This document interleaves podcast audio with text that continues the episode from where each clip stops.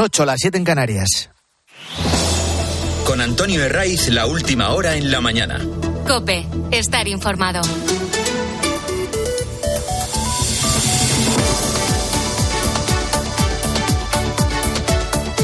Muy buenos días, desde las 6 te venimos acompañando en la mañana del fin de semana de Cope. Es 3 de diciembre, es el primer domingo de Adviento y un día muy especial en Navarra porque honran a su patrón que es San Francisco Javier. Hoy es obligado empezar con la banda sonora de varias generaciones. No te quieres enterar que te quiero de verdad. No te quieres enterar. No te quieres enterar. Ha muerto Concha Velasco, que para las generaciones más jóvenes ha sido Doña Concha, y para la de mis padres o la de mis abuelos ha sido Conchita. Hoy el mundo de la cultura, del espectáculo, se rinde en elogios hacia esta muchachita de Valladolid. Podemos repetir muchas cosas de ella, pero lo fundamental, en su muerte, y ya se vio también en vida, ha conseguido poner de acuerdo a todos, que en los tiempos que corren es un auténtico logro. Artista total, la gran dama de la escena, la mujer más querida, respetada y admirada de España, decana de las actrices, una grande de España. Todo esto se repite hoy y coincide en esa unanimidad de elogios. Hoy sí que va a ser la última vez que me vean ustedes en teatro. Mis hijos quieren que lo deje, sí. Siete décadas como auténtica reina de los escenarios que terminaban en septiembre de 2021. Lo acabas de escuchar en ese anuncio en el Teatro Calderón de Valladolid. Su última función tuvo incluso un toque familiar. Dijo adiós definitivamente en el Teatro Bretón de los Herreros de Logroño con el fin de gira de La Habitación de María, una obra escrita por su hijo Manuel Martínez. Es que además lo bueno es que le han hecho tantos homenajes que los, tiene todos y todos los reconocimientos. Y es que es la actriz más grande de la historia de España. Mucha gente joven que la ha descubierto en, en series en Netflix, como Las chicas del cable, es decir, traspasa generaciones. En Concha Velasco caben muchas conchas. La actriz de teatro, del cine, la estrella de la televisión y con películas de registros muy distintos mmm, en todos los aspectos. ¿Quién nos recuerda a las chicas de la Cruz Roja? O yo me bajo en la próxima. ¿Y usted? O el papelón de Teresa de Jesús de la mano de Josefina Molina. Tengo que dar mucha guerra todavía. A ver, ¿qué libro es ese? Es para ti. Un recuerdo de tu tío. Ay, tío. Sabe lo que fueron para mí las lecturas de entonces. Si pudiera tener. Además de ese aplauso general de sus compañeros, de la crítica, de los que se enamoraron de ella en la pantalla o en el cine, se une otro recurso que la define muy bien. Es, lo decía el hijo, es una actriz que ha traspasado generaciones. Y la prueba se vive cada año en Pamplona, donde por San Fermín, en la Plaza de Toros, cada día se canta La chica Yeye.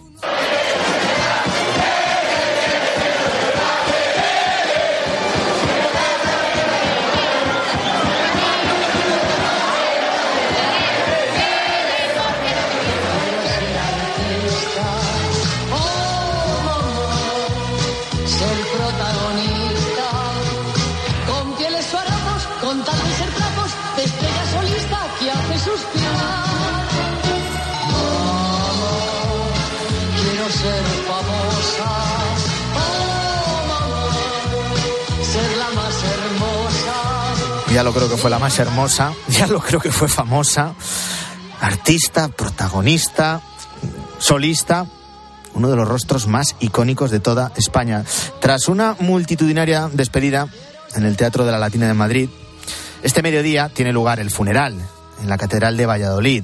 Eh, será a las 12 del mediodía en la Catedral, en una ceremonia presidida por el arzobispo Luis Argüello. Después los restos de Concha Velasco descansarán en el cementerio del Carmen, en el panteón de los ilustres vallisoletanos, junto a José Zorrilla y Miguel Delibes.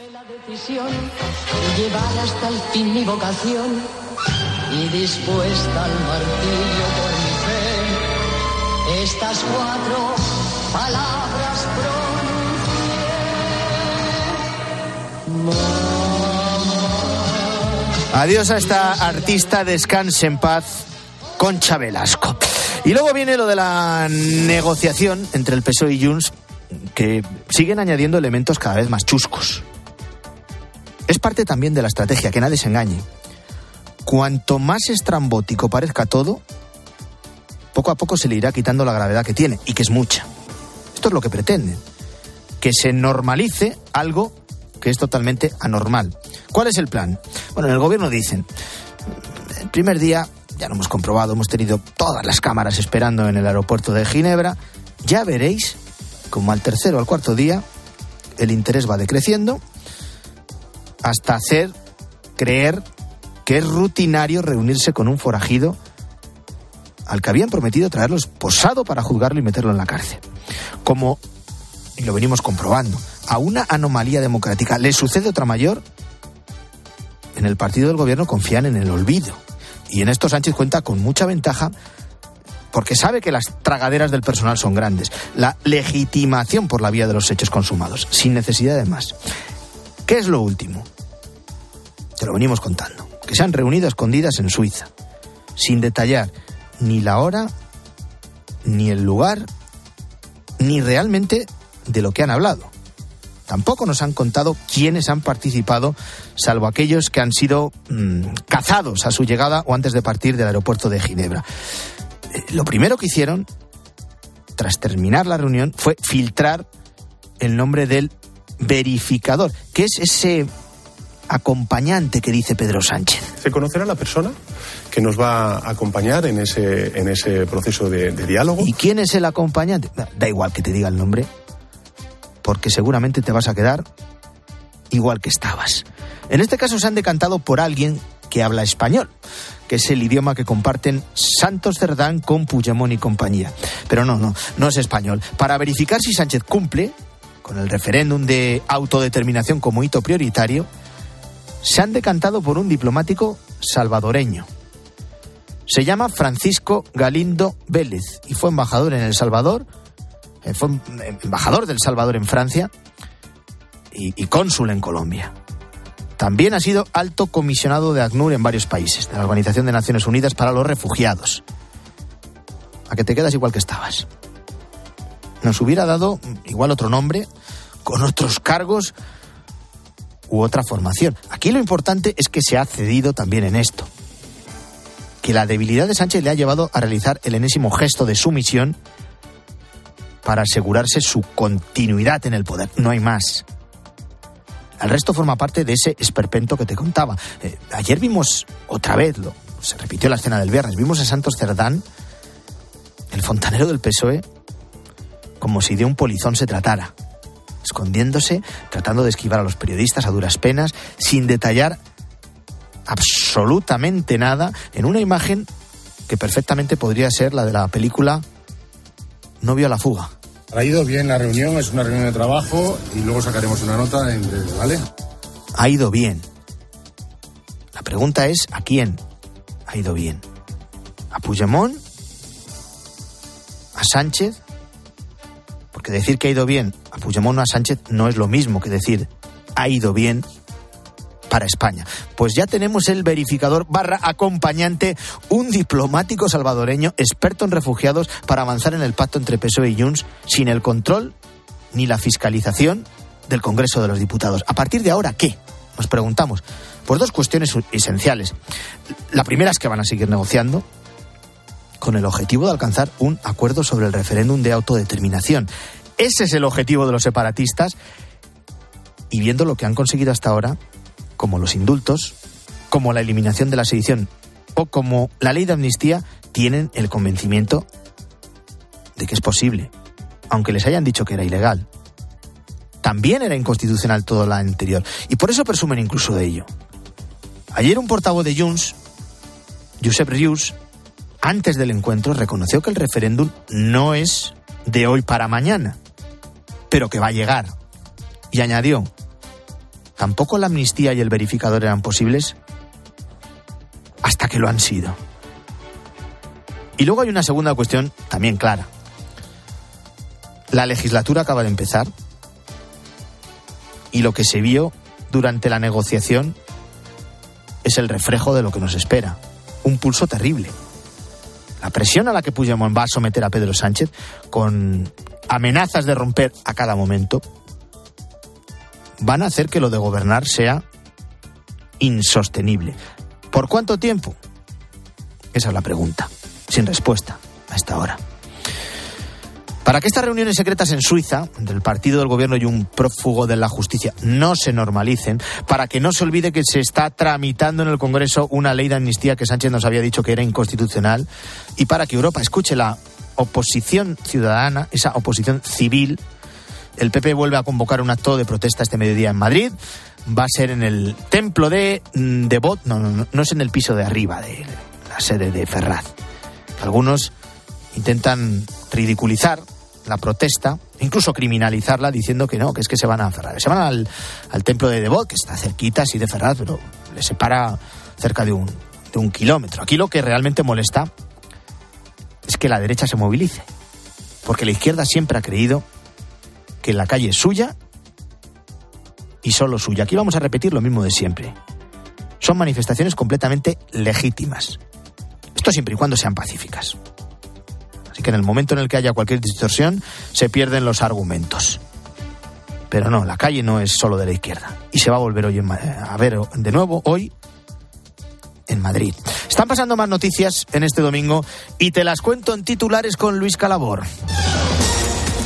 Advertencia. El primer ministro de Israel, Benjamin Netanyahu, ha advertido que el Líbano será destruido si el grupo terrorista Hezbollah entra en guerra con Israel. Además, ha incidido en que la única forma de ganar la guerra en Gaza es acabar del todo con Hamas. Ataque terrorista. Una persona ha sido asesinada y otra ha resultado herida en París en un atentado terrorista cerca de la Torre Eiffel. El autor, un francés de 26 años ya detenido, que gritó Alá es grande durante el ataque. Dijo también estar harto de las muertes de musulmanes en Palestina. Salud del Papa. El Papa Francisco mejora después de sufrir una inflamación pulmonar que le ha impedido acudir a la cumbre del clima de Dubái. Aún así, rezará el Ángelus de este domingo de manera telemática en su residencia de Casa Santa Marta para no exponerse a los cambios de temperatura.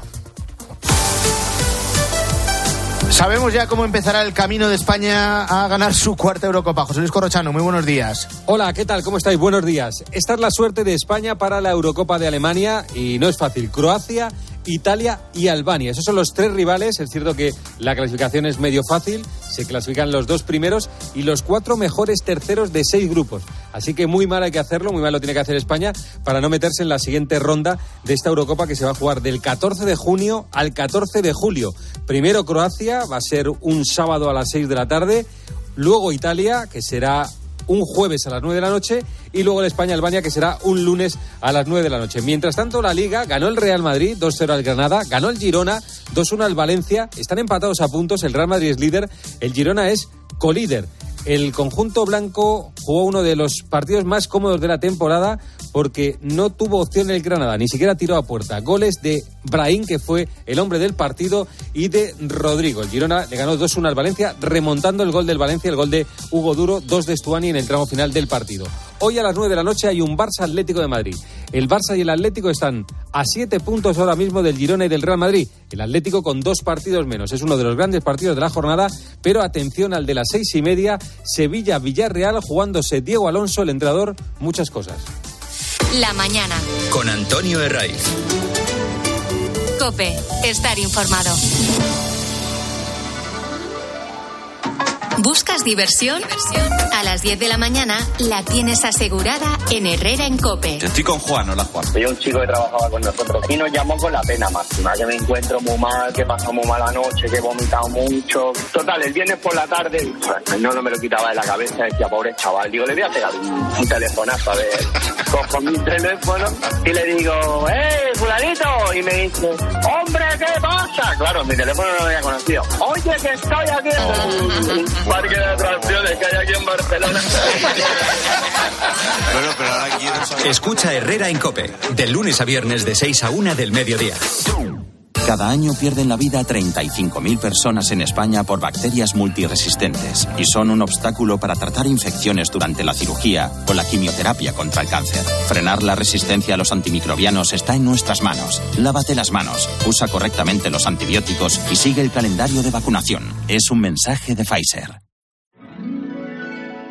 Quisiera un buen marido general, llamarme Doña Concha y serle fiel, comer sin engordar, tener un dineral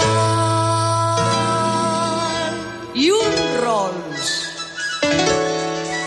Pero me llamo Carmen Carmen. Además de todos los recuerdos, de todos los elogios que se han venido repitiendo en, los, en las últimas horas sobre Concha Velasco, me vais a permitir que rescate uno de esta casa.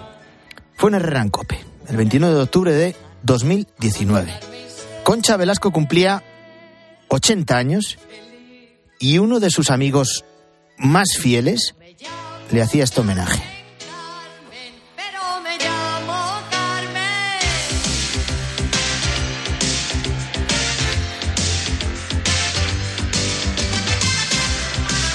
Quiero decirte que es difícil conocer a una persona de tanta grandeza en su trabajo y de tanta humildad en su preparación, que todavía me estremece el silencio de casi 3.000 personas en el Teatro de Mérida mientras tú interpretabas la écuba más desgarrada y más doliente que yo podía Bueno, esta es la felicitación que en Herrera Cope le hacía Luis del Val a la decana de las actrices, a la reina de los escenarios en su 80 cumpleaños.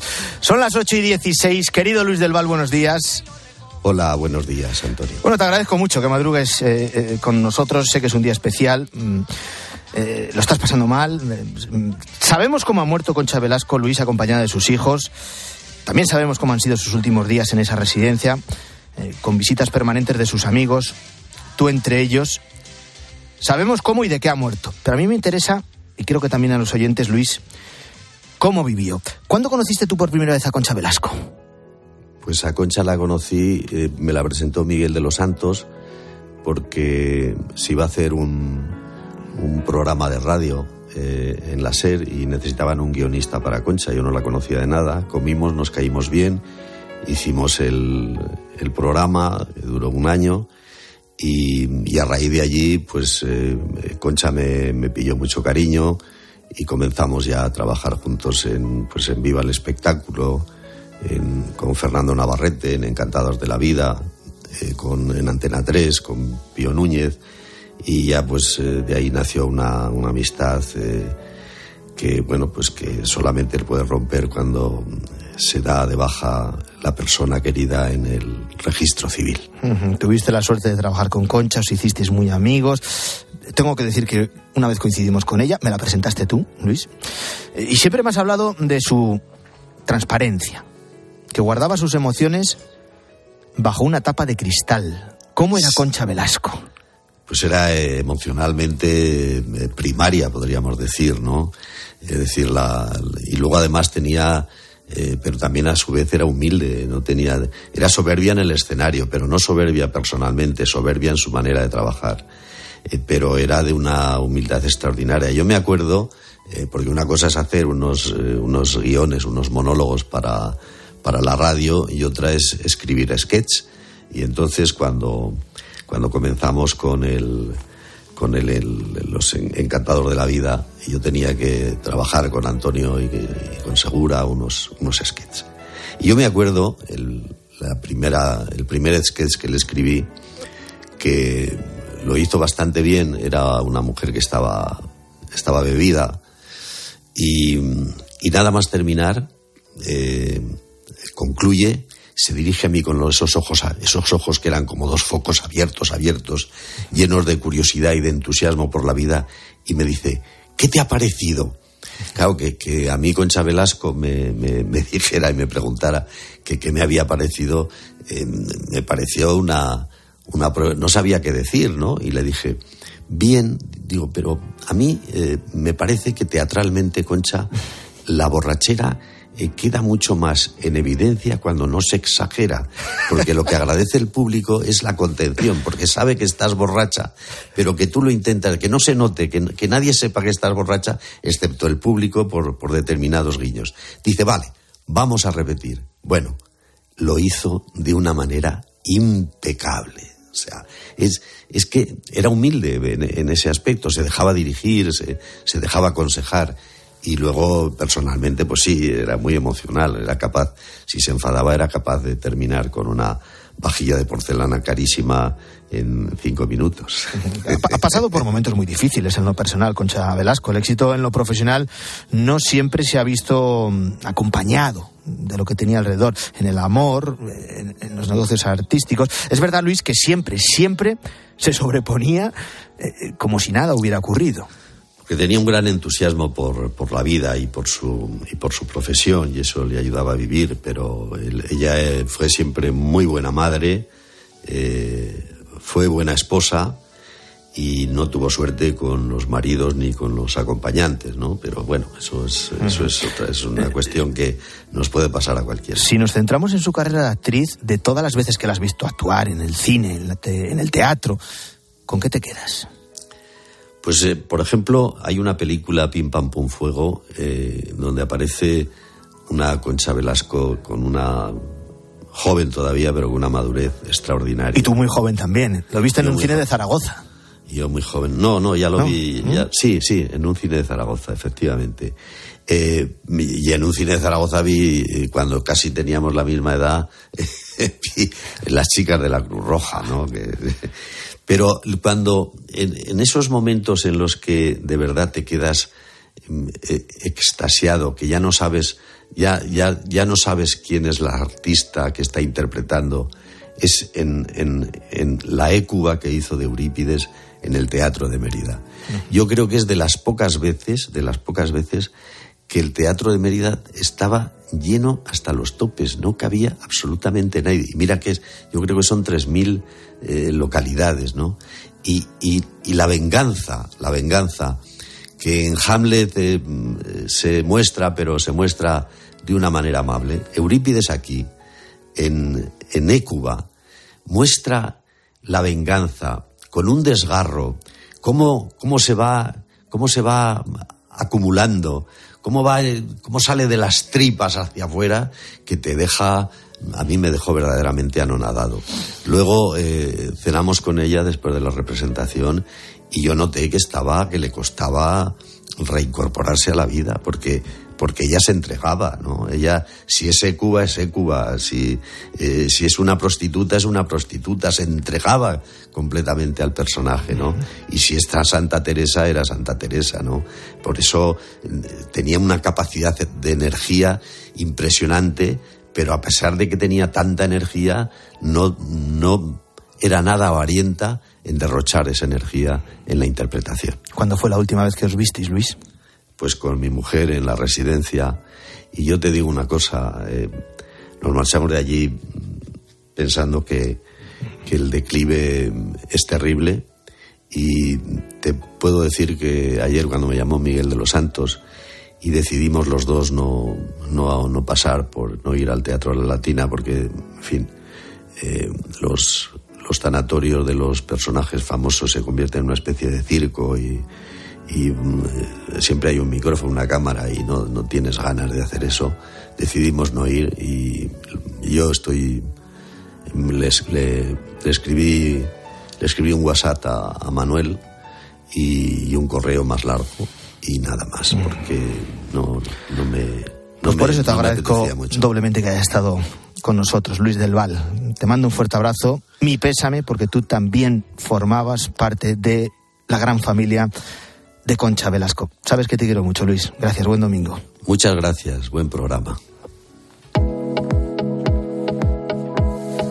Bueno, pues antes de acercarnos a las ocho y media, Álvaro Sáez, eh, Buenos días de nuevo. Buenos días. La prensa se rinde hoy también a la figura de Concha Velasco. Sí, en todas las portadas vemos una foto de, como dice el mundo, la mujer más querida de España. En este medio el actor José Sacristán afirma que lo más impresionante de Concha Velasco eran su fuerza y su coraje. En el país dicen que con ella muere una parte del teatro, del cine y de la televisión de España. En páginas interiores leemos que ella fue la artista total, una intérprete reflejo de la España contemporánea y un ejemplo de trabajo y resistencia. ABC la califica de dama de la escena y con papeles que trascendieron el paso del tiempo y en La Razón aseguran que pasó de chica yeye a gran dama del cine y del teatro. Y además de Concha Velasco, pues los periódicos hoy retratan todo lo chusco que ha rodeado esa primera reunión del partido del gobierno con los separatistas en Suiza, con los separatistas de Junts. Una reunión secreta y oscura, según el editorial de ABC, en la que Sánchez ha roto todos los límites. Menuda panda, titula nuestro compañero Ángel Expósito en este mismo periódico, recordando que Puigdemont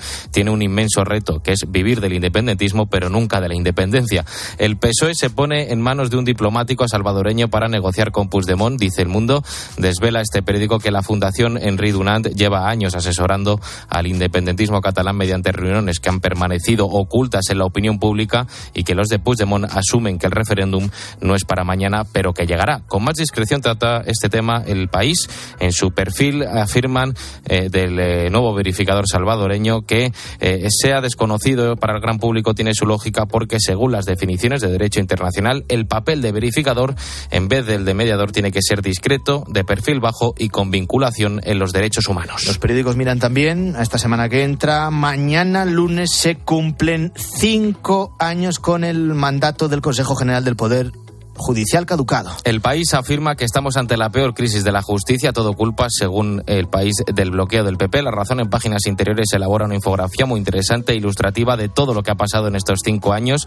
Y José Antúnez Cid, catedrático de filosofía y profesor de la Universidad de San Damaso, escribe en ABC que la fortaleza y la independencia de las instituciones marcan lo democráticas que son. Asegura que en democracia las constituciones son defensa de los derechos fundamentales frente a la permanente tentación de los poderes de expandirse arbitrariamente. Gracias Álvaro. Llega Iglesia Noticia, ya sabes, a partir de las 10 el fin de semana con Cristina.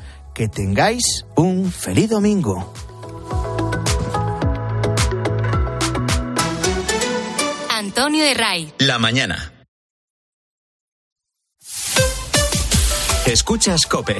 Y recuerda, la mejor experiencia y el mejor sonido solo los encuentras en cope.es y en la aplicación móvil. Descárgatela. Pero qué ricos están estos tomates. Son nuevos, se llaman mar azul. ¿Qué pasa? ¿Que se cultivan en el mar? Sí, hombre, como el mejillón. Que no, que son de Motril, de la empresa hortícola Guadalfeo. ¿Y por qué son azules? Porque tienen antocianinas. Muy sanos. Y ricos. Tomates mar azul, la mar de sanos, la mar de buenos. Oye, ¿puedo bajar la ventanilla y... No, Clara. Si no tardo nada. Bueno, va.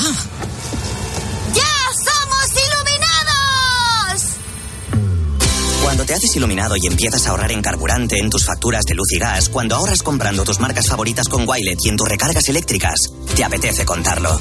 ¿Y tú? ¿A qué esperas para hacerte iluminado? Contrata la luz con Repsol en el 950 52 50 y empieza a ahorrar. Descubre el auténtico tesoro de la dehesa de los Pedroches, el jamón de bellota 100% ibérico con denominación de origen protegida. ¿Sabías que cada pieza lleva un precinto y contraetiqueta que garantizan su origen? Sin estos signos no es un auténtico jamón de los Pedroches. Elige calidad, elige autenticidad. Jamón de bellota 100% ibérico, denominación de origen protegida Los Pedroches. Europa invierte en las zonas rurales, Unión Europea, Fondo Europeo Agrícola de Desarrollo Rural, Junta de Andalucía, Gobierno de España. Hola Andrés, ¿qué tal el fin de semana? Pues han intentado robar en casa de mi hermana mientras estábamos celebrando el cumpleaños de mi madre. Así que imagínate. Dile a tu hermana que se ponga una alarma. Yo tengo la de Securitas Direct y estoy muy contento. Por lo que cuesta, merece la pena la tranquilidad que da. Protege tu hogar frente a robos y ocupaciones con la alarma de Securitas Direct. Y este mes, al instalar tu alarma, te regalamos el servicio botón SOS en tu móvil para que toda tu familia esté protegida ante cualquier emergencia. Llama ahora al 900-666-777. Bah, llevo toda la vida abonado a mi equipo, yendo al campo al mismo asiento cada domingo desde hace 27 años. Y la suerte quiso que en los asientos de al lado estuviesen Rosa y Paco, lo que hemos vivido juntos. hemos celebrado, hemos llorado. Por eso, si la suerte decide que me toque el gordo de Navidad, me tocará con ellos. No hay mayor suerte que la de tenernos. 22 de diciembre, Lotería de Navidad. Loterías te recuerda que juegues con responsabilidad y solo si eres mayor de edad. Con la aplicación de Cope, vayas donde vayas, vamos contigo. Nos escuchas en directo o cuando tú quieras, porque llevas en tu móvil todos los programas con los mejores comunicadores. Eh, son dos puntos de información después del clásico que tenemos que analizar. Hay muchas cosas que comentar. Lo vamos a hacer a continuación. Descárgate la app.